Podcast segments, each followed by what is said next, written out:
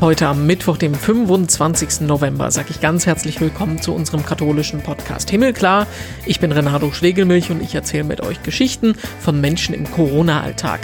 Heute ist das der Salzburger Erzbischof Franz Lackner. Ich bete gerne, ich bete täglich, aber da fehlten die Worte zu beten. Da war ich irgendwie leer. Österreich hat es im Moment wirklich nicht leicht. Nicht nur der Terroranschlag von Wien macht es den Menschen schwer, sondern auch der Corona-Lockdown, der noch einiges weitergeht als hier bei uns in Deutschland und zum Beispiel auch öffentliche Gottesdienste verbietet. Wieso sich die Bischöfe dazu entschieden haben, das erzählt uns der neue Vorsitzende der österreichischen Bischofskonferenz. Außerdem spricht er aber auch darüber, wie ihn sein Einsatz als UNO-Soldat auf Zypern zum Glauben, später ins Kloster und schließlich ins Bischofshaus geführt hat. Bye. Vorher gucken wir noch gemeinsam in die Schlagzeilen. Was hat sich getan in der katholischen Welt? Und da gucken wir als erstes, wie so oft, nach Rom. Am Wochenende ernennt Papst Franziskus nämlich 13 neue Kardinäle. Und da gibt es eine Neuerung. Erstmals in der Kirchengeschichte findet dieses sogenannte Konsistorium zum Teil digital statt. Wegen Corona können nämlich zwei der Kandidaten aus Asien nicht persönlich anreisen. Müssen sie theoretisch auch nicht, da ein Kardinal ja nur ernannt und nicht geweiht wird. Und dafür muss man nicht anwesend sein. Um es aber trotzdem irgendwie möglich zu machen, werden die neuen Kardinäle aus Brunei und von den Philippinen dann am Samstag einfach per Video zugeschaltet. Welche Konferenzplattform, ob Zoom, ob Teams, ob Skype, ob sonst was genutzt wird, das hat der Vatikan nicht bekannt gegeben. Vielleicht, dass der Papst sich nicht aus Versehen in irgendeine Morgenkonferenz von irgendeiner Firma einwählt, ne? Bevor es gleich nach Österreich geht, schauen wir auch nochmal in die Schweiz. Da geht es nämlich ziemlich turbulent zu im Bistum Chur. Das ist bekannt dafür, dass es seit Jahrzehnten zerstritten ist und jetzt sucht man da einen neuen Bischof. Ganz überraschend hieß es am Wochenende jetzt, der Wahlprozess findet unangekündigt am Montag statt. Und wenn das noch nicht genug Überraschung ist, konnten sich die Domkapitulare auch auf keinen der drei Kandidaten von der Bischofskongregation einigen. Nun haben die Churer Domherren ihr Wahlrecht abgegeben, was heißt, dass Papst Franziskus jetzt frei entscheiden kann, wer neuer Bischof von Chur wird. Das ist alles so in der Form noch nie passiert. Die ganze ganze Geschichte ist auch noch viel komplexer und skurriler. Es gab am Montag zum Beispiel auch noch einen Polizeieinsatz gegen Journalisten. Wir haben gar nicht die Zeit, das alles hier komplett aufzudröseln, aber geht mal auf domradio.de oder auf katholisch.de, da gibt's die ganze Geschichte ausführlich erklärt. Gucken wir noch ins Fernsehen. Da habt ihr vielleicht am Montag auch beim großen TV-Experiment Gott mit abgestimmt, das im ersten lief. Ein fiktiver Film, in dem ein älterer Mann, dessen Frau gestorben ist, um Sterbehilfe bittet, obwohl er eigentlich selbst körperlich kerngesund ist. Ein fiktiver Ethikrat hat im Film dann Pro und Contra dazu bewertet und danach wurde dann aber auch in Real diskutiert in der Sendung Hart aber fair, wo dann zum Beispiel der Chef des Ärzteverbandes Marburger Bund mit Georg Betzing, dem Chef der deutschen Bischöfe, darüber gesprochen hat. Klare Worte zur kirchlichen Position gab es da von Betzing. Zitat, ich bin auch für Sterbehilfe. Sterbehilfe heißt für ihn aber Begleitung und Unterstützung, nicht jemandem das Leben zu nehmen. Die Fernsehzuschauer, die sehen das offenbar anders. 70 Prozent haben sich für das Recht auf Sterbehilfe ausgesprochen. Und ich freue mich sehr, dass wir im Podcast heute mit Salzburg sprechen, genauer gesagt mit Erzbischof Franz Lackner. Schönen guten Tag, ich grüße Sie. Ja, grüß Gott, grüß Gott. Es gibt ja viele Themen, ähm, über die wir mit Ihnen sprechen können. Die Welt blickt aus verschiedensten Gründen nach Österreich, ob es jetzt Terror ist, ob es Corona ist. Es gibt viel zu besprechen. Ich will aber mal ganz anders anfangen mit alledem, was im Moment bei Ihnen passiert. Wie geht es Ihnen eigentlich persönlich? Ja, die ganze Situation, die jetzt, jetzt äh, hat mich schon äh, auch ordentlich durcheinander gebracht, muss ich sagen. Also mit Corona hatten wir gemeint schon, oder hatte ich gemeint schon, dass man gefunden hat, wie man mit damit lebt, dass, so dass man trotzdem die Normalität äh, in einem großen Ausmaß auch leben kann. Und jetzt ist es irgendwie mit einer Wucht zurückgekommen, dass man wieder, dass ich wiederum sehr überrascht war, sehr überrascht war, über diesen, also für uns in Österreich jetzt mit diesem Ausbruch an diesen fast 10.000 neuen äh, Infektionen äh, mhm. täglich. Ja, das hat mich schon. Dazu ist auch diese, dieser Terroranschlag gekommen, das, auch das haben wir in den Medien immer wieder wahrgenommen, die schrecklichen Taten da in, in, in Frankreich und überall auf der Welt. Schrecklich aber, dass das Österreich auch so von heute auf morgen treffen kann das hat uns auch in eine gewisse, also mich, so eine Fassungslosigkeit, man war orientierungslos, was ist, hm. was ist, da, was ist da geschehen. Also das hat uns sehr, und dann, das dritte ist, äh, ich bin ab jetzt eh, vorige Woche, ja vorige Woche, zum ersten Mal die Bischofskonferenz geleitet. Also ich bin zum Nachfolger von Kardinal Schönborn als Vorsitzender der Bischofskonferenz gewählt worden. Das ist natürlich, ich war zwar ein Stellvertreter, aber das war ein, ein relativ äh, angenehmes Amt äh, und, und jetzt äh, ist sozusagen die, die ganze Last, wenn man so will, äh, ja auch auf meinen Schultern, was den Vorsitz betrifft, ist, ich weiß nicht, wie es in Deutschland ist, aber uns hat eher eine, so eine Moderationsrolle. Ist das. Also das ist sehr stark da bei mir. Äh, ja, es, es gelingt manches, man, man, man, man ist als gläubiger Mensch, äh, wir wohl ohnehin immer ein bisschen gewohnt, oder, oder sollte man gewohnt sein, vielleicht mehr als es, als es dann ist.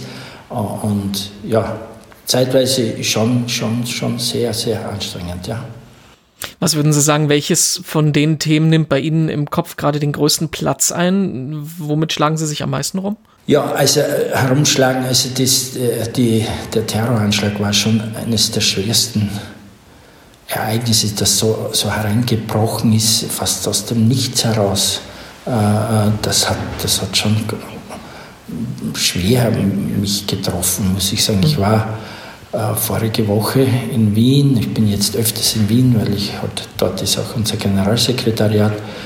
Ich habe diese Orte besucht. Ich war ja als Franziskaner acht Jahre lang in Wien. Ich kenne diese Gegend sehr gut, die Judengasse. Da bin ich gerne als Franziskaner, das sind so kleine Geschäfte, einkaufen gegangen. Also wenn ich einen Pullover oder sonst etwas brauchte äh, bin ich dorthin gegangen und jetzt sind dort Lichtermeere, kann man sagen. Und hm. ich habe auch eine Kerze dorthin gebracht. Das war, also man, es fehlen, ich bete gerne, ich bete täglich, aber da, da, da, fehlen, da fehlten die Worte zu beten. Da war ich irgendwie leer. Gott sei Dank kann man sagen, gibt es dieses Licht der Kerze, die leuchtet und etwas sagt, wenn es einem fast die Kehle zuschnürt und man nichts sagen kann. Mhm. Ja. Wie würden Sie so sagen, einerseits als Seelsorger im Kleinen, aber dann auch im Großen als katholische Kirche in Österreich, wie gehen Sie mit der ganzen Situation um und auch mit der Verunsicherung der Menschen? Ja, wie, ja, wie geht man als Seelsorger, also als Bischof ist mir äh, doch mehr für das Ganze verantwortlich schauen, dass man eher mit den Seelsorgerinnen und Seelsorgern, für, die in erster Linie da ist, natürlich auch durch persönliche Kontakte ganz direkt. Also wie geht man damit um? Man, man versucht halt äh, irgendwo einen Stand zu finden, wo man ein bisschen Halt hat. Das ist für uns schon der Glaube, das ist schon der Glaube, ohne, ohne das möchte ich wirklich auch betonen, hier vorschnelle Antworten zu geben, wo man, wo man die Fragen noch nicht richtig einmal wahrgenommen hat. Also das glaube ich ist halt äh, ja, auch ein, ein ohnmächtiges, möchte ich fast sagen, Stehen da und, und, und, und aushalten, ausharren. Also das ist für mich auch eine Glaubenshaltung, das einmal zu sein, um dann auch ansprechbar zu sein äh, auch verwundbar zu sein für, für das, was, was auf einem zukommt. Nicht? Menschen wollen auch ihr Leid teilen. Sie wollen, ja, wenn man auf Corona schaut, auch ihren Ärger und manchmal auch ihre Wut äh, äh teilen und, und brauchen sie jemanden, dem sie das sagen können. Und dafür sehe ich mich auch, obwohl mir das nicht zugegebenerweise äh, nicht sehr leicht fällt. Ja, manchmal hm. möchte, man, möchte man auch wütend werden. Ja. Also das, all das ist da, aber es ist schon da mit, mit einem Blick nach oben, also mit einem, äh, wie Jesus immer wieder äh, heißt es, er erhob seine Augen zum Himmel, äh, dieses Aufblicken zu Gott, den man in diesen Momenten oft nicht sieht und nicht spürt und nicht weiß, aber doch ist es dieser hilfesuchende Blick nach oben etwas, was ein bisschen eine Stabilität verleiht. Ja.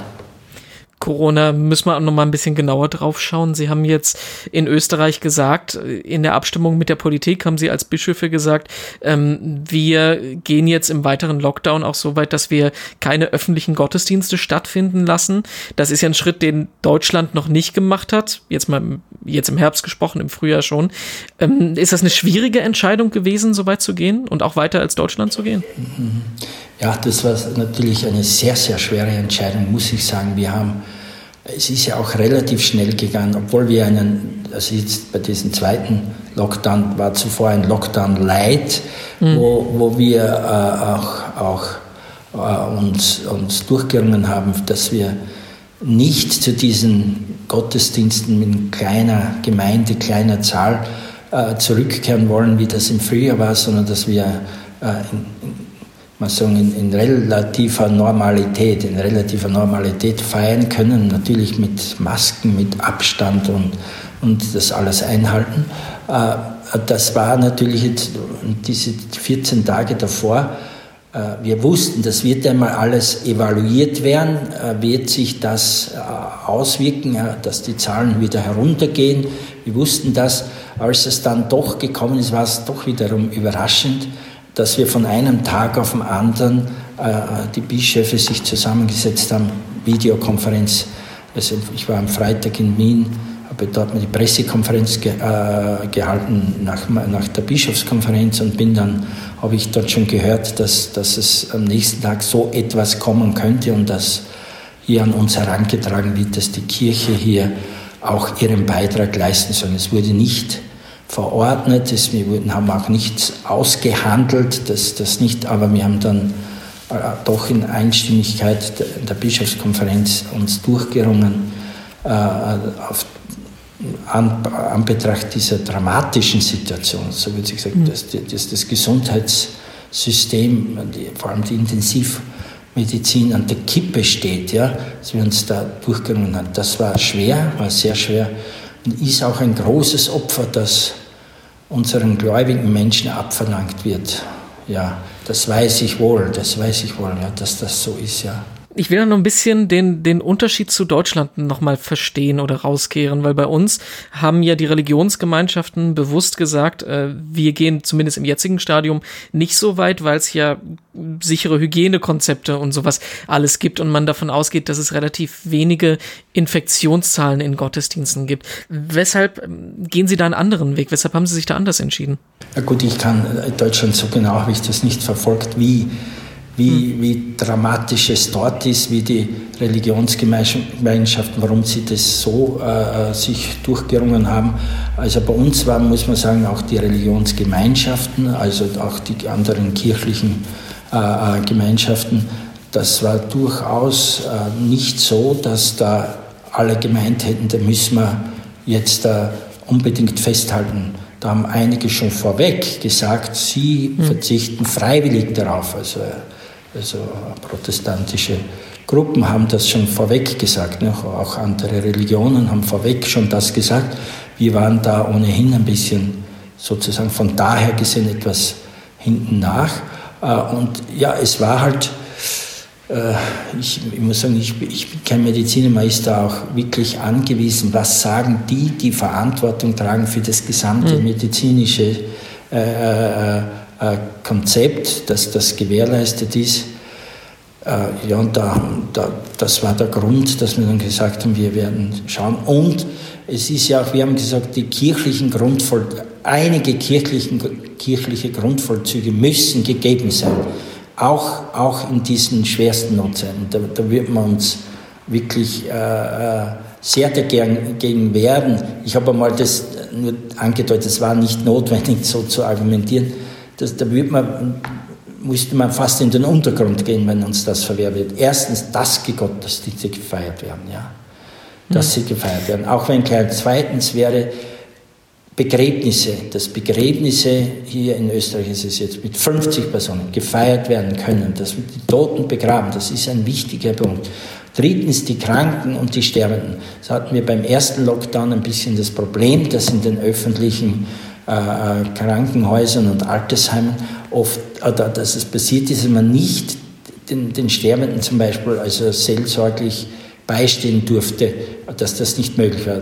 Das wurde uns zugesichert, dass das wäre. Und dann das Letzte ist, und das hat ein Ablaufdatum. Das wird nicht jetzt bis hm. monatelang so gehen, das geht bis, es ist der 6. Dezember ist, ist anvisiert. Also knapp drei Wochen lang ist das so der Fall ich habe fast ein schlechtes Gewissen, dass wir nur über so schwierige Themen sprechen. Deswegen machen wir mal einen Schnitt und gucken auf äh, was Positiveres. Ähm, schauen wir mal auf Sie als Person. Sie wollen wir ja auch kennenlernen. Man findet, wenn wir in Ihren Lebenslauf blicken, ein paar Sachen, die man nicht unbedingt äh, von einem Bischof oder allgemein von einem Priester auch erwarten würde.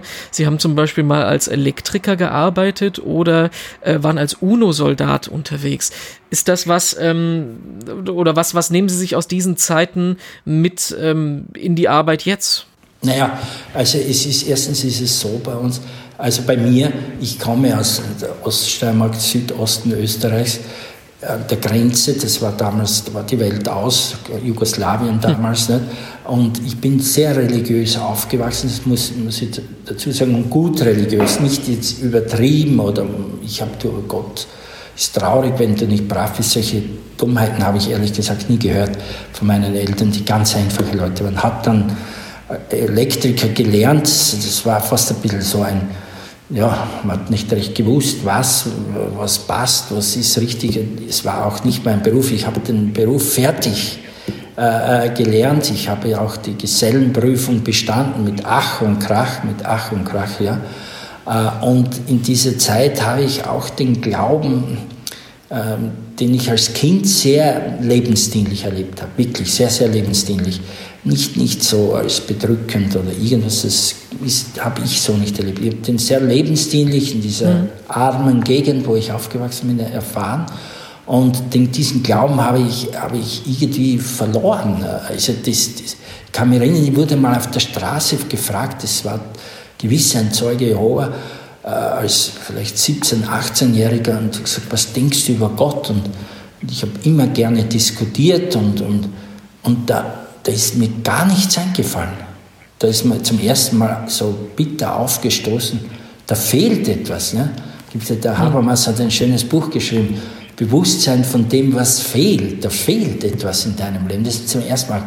Ja, und dann ist das Leben natürlich auch ein bisschen äh, ja, in, in, ins Schwanken geraten. Ich habe mehreres gemacht. Ich war Hubstaplerfahrer in einer Getränkefirma. Ich war bei der Owner City, als die gebaut wird, war ich so Hilfsarbeiter. Ja. Ich war dann arbeitslos. Das war, das war eine sehr schwierige Zeit. Das hat mir natürlich schon ordentlich geschüttelt und gerüttelt, wurde ich da. Und dann äh, bin ich zum Bundesheer. Und beim Bundesheer ja, bin ich halt auch irgendwie so mit der Masse da mit, wie man das halt macht in diesen acht Monaten, die man da zu absolvieren hat. Und da wusste ich nicht recht, es ging dem Ende zu, was soll ich tun? Ich habe meine Berufe, die ich hatte, die, da habe ich nirgendwo äh, realisiert, sagt man heute. Nein, aber nirgendwo, ich war nirgends erfolgreich. Ja? Und dann habe ich gedacht, ich, ich bleibe dabei beim Bundesheer ich bleibe dabei. Wollten sie mich gar nicht so behalten, weil ich ja gar nicht so ein guter Soldat war. Und dann war die, Mög da war die Chance, also ins Ausland zu gehen, zu den UNO-Truppen. Das war halt vor allem eine Möglichkeit, einmal ordentlich Geld zu verdienen. Ja? Es war ja ein, ein, ein, ein, Spättlerleben, das man da geführt hat mit den Ansprüchen damals, ja, weil man ein Auto gehabt hat und, und Feste feiern wollte. Gut, dann bin ich nach Zypern, nach Zypern das erste Mal, das war 78. Und dort ist halt etwas passiert. Das passiert etwas, was ich zu Hause nicht hatte, nämlich Zeit. Äh, ich war auf einer Beobachtungsstation stationiert. Ich hatte Zeit in einsamen Wachgängen am Abend allein in der Pufferzone. Links und rechts war Feindgebiet. Also es war ja Waffenstillstand, kein Friede damals.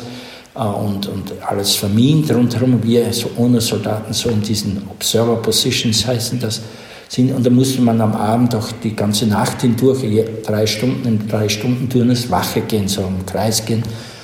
Der Himmel, wunderschön, Kant sagt ja, der gestirnte Himmel über mir und das moralische Gesetz in mir lassen mich an Gott denken. Ja, und da Zeit, mal nachdenken, was will ich, was, was, was machst du, woher kommst du? Das sind halt die uralten Fragen des Menschseins. Und ich habe, was ich immer gern getan war, lesen. Und ich habe da gelesen und habe eine Bibel angefunden. Also die halt auf dem, dieser kleinen Kommunität, die wir waren als Soldaten, ist die herumgelegen. Und ich habe das gelesen, so von vorn weg, Matthäus Evangelium. Und das hat mich irgendwie beruhigt. Das, hat, das, war, das war ja auch nicht ganz einfach, diese fünf, sechs Soldaten, die da jung alle äh, da in, auf engstem Raum, große Hitze, äh, zusammengelebt haben, sind. Das war nicht so einfach.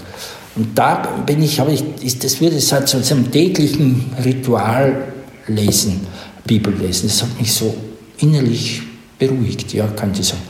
Und da ist etwas passiert, das kann ich nur so erzählen. Ich habe so etwas nur einmal erlebt in meinem Leben, sonst nie mehr. Das, und ich weiß auch noch die Stelle, Matthäus 11, 28.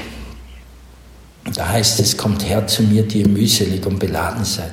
Ich muss sagen, hätte mich damals jemand gefragt, bist du mühselig und beladen, hätte ich gesagt, nein.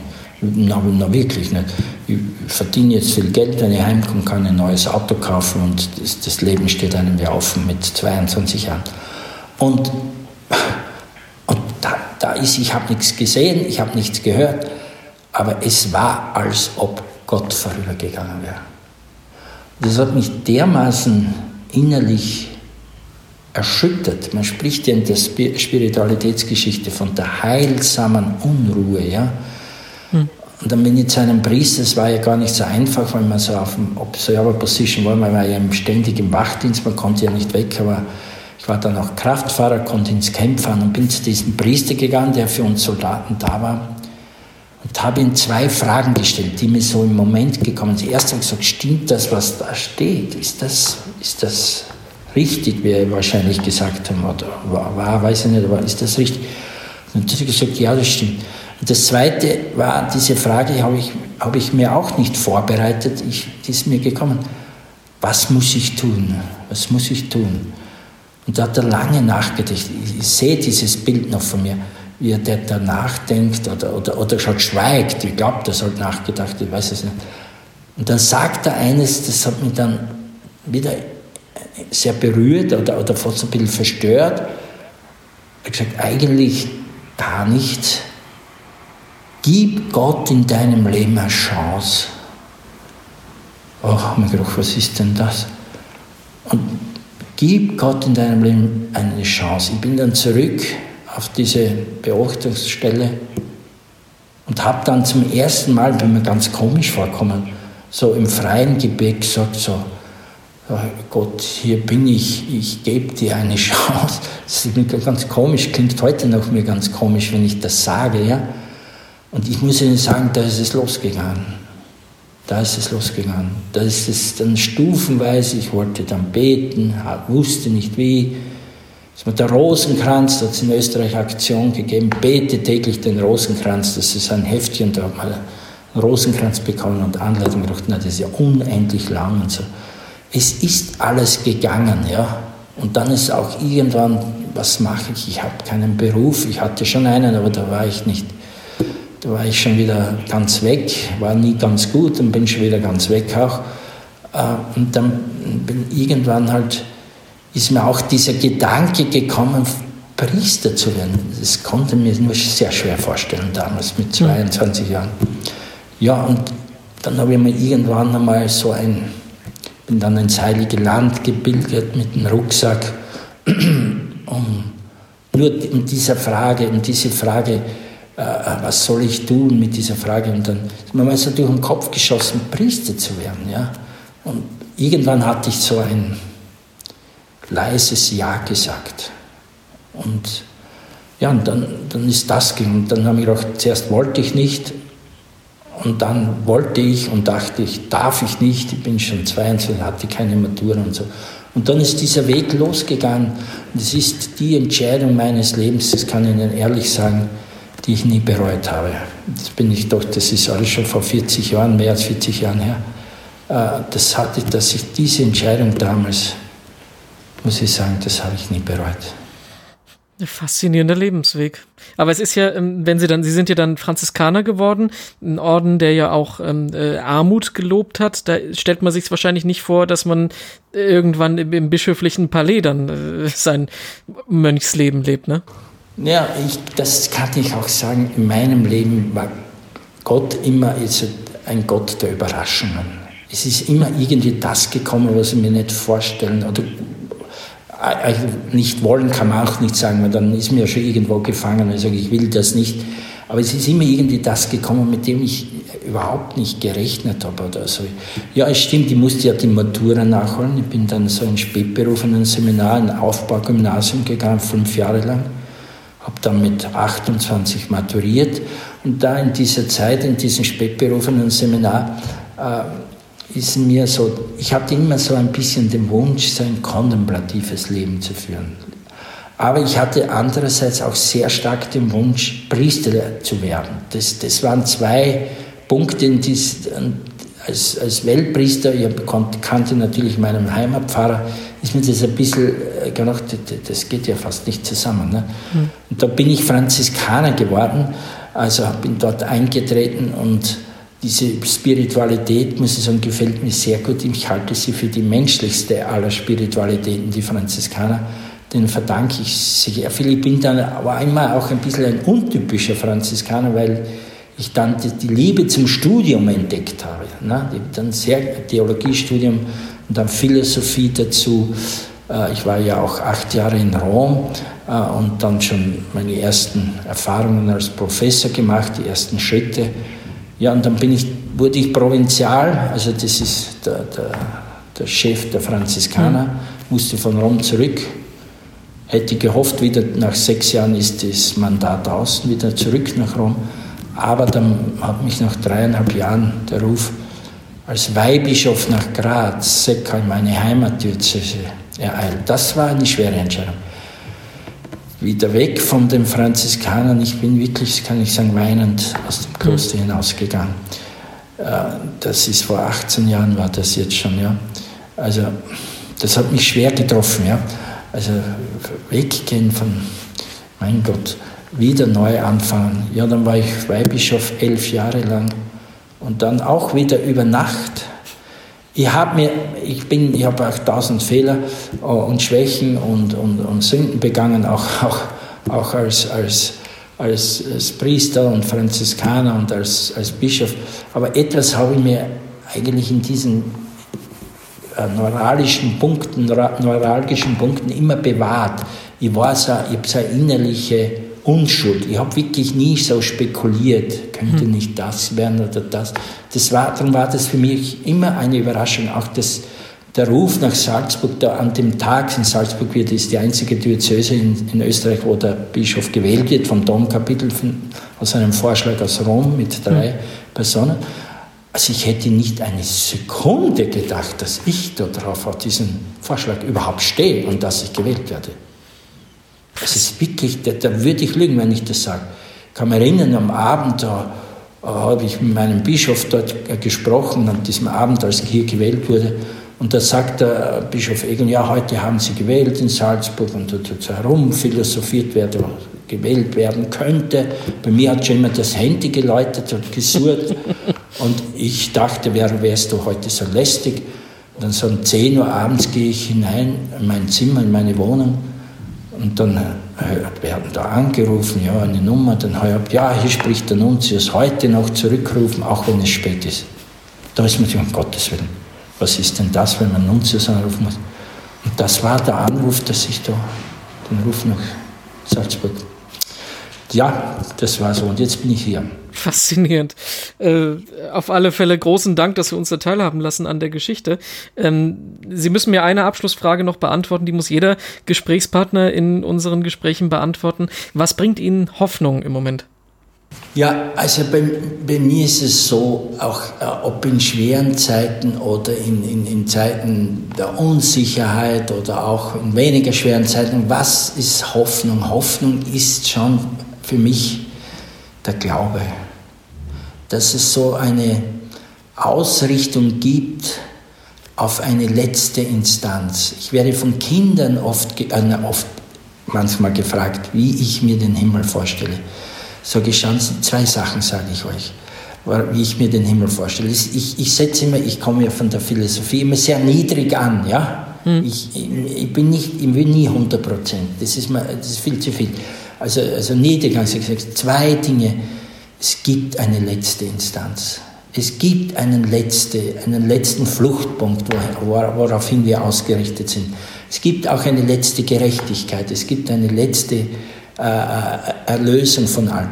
Das ist für mich wirklich, was mir aufnimmt, dass auch in der Not, ich habe das von meiner Mutter gelernt, wir, und wir hatten zwei Kühe, wenn ich das noch schnell sagen darf. Und da ist eine Kuh gestorben, das, sowas gibt es nicht. Wir konnten dann nicht mehr aufs Feld fahren nächsten, wir hatten keinen Traktor.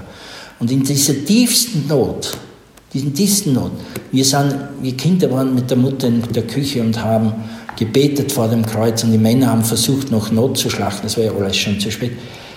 Da hat in der tiefsten Not sagt die Mutter, wer weiß, wozu das wieder gut ist.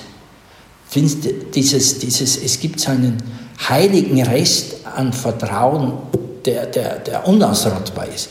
Das gibt mir Hoffnung. Das gibt mir Hoffnung, dass ich mir denke, auch, ich habe auch schon einige Krisen durchgemacht, dass ich, dass ich spüre, wozu ist das wieder gut? Das hat einen Sinn von dieser letzten Instanz her, dass wir Gott nennen, dass wir Jesus Christus, also als Jesus Christus bekennen und so. Das ist eines. Das Zweite, was ich den Kindern sage, es muss niemand mehr sterben, damit der andere leben kann oder einen Platz findet zu leben muss. Das sind meine zwei Dinge. Und das gibt mir, das gibt mir Hoffnung, das lässt mich, lässt mich aufblicken. Ja, soweit unser Interview mit Erzbischof Franz Lackner heute im Podcast. Herzlichen Dank dafür. Mehr von uns, zum Beispiel die 67 anderen Interviews über Gott und die Welt, die gibt es auf himmelklar.de oder auf allen bekannten Podcast-Plattformen. Uns gibt es auch auf Facebook, Twitter und Instagram. Mich gibt es überall als Renato Joachim, wenn ihr noch Fragen, Kritik oder Ideen habt. Und nächste Woche hören wir uns dann wieder hier im Podcast. Dann sprechen wir mit Ulf Poschardt, Chefredakteur der Zeitung Die Welt der eine sehr deutliche Meinung hat, was zum Beispiel das Miteinander von Kirche und Gesellschaft angeht.